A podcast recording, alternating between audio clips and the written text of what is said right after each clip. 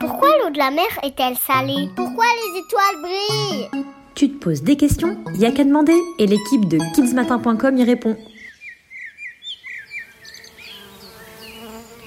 Pourquoi les abeilles piquent Trop chouette Depuis quelques temps maintenant, le soleil et les températures printanières sont de retour.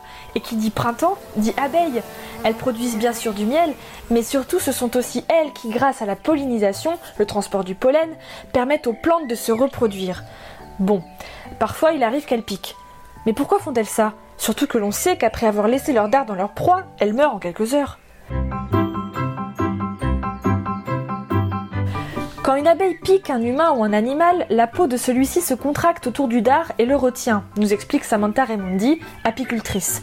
Du coup, en voulant s'en aller, l'abeille laisse son dard et son abdomen ainsi que sa poche de venin dans sa proie et elle meurt. En fait, notre spécialiste explique que si les abeilles nous piquent, c'est parce qu'elles ont peur.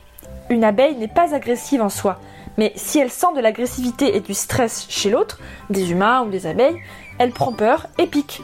Son objectif, c'est toujours de protéger la ruche et sa reine.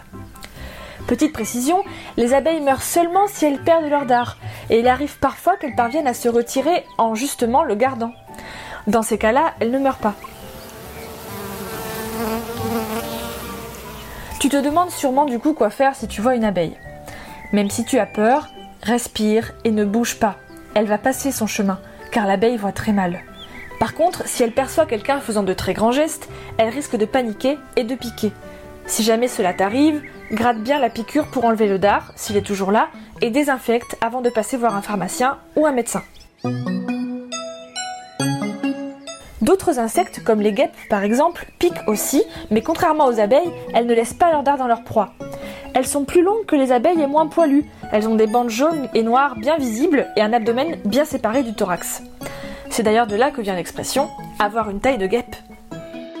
Toi aussi, envoie-nous ta question à kidsmatin@nismatin.fr.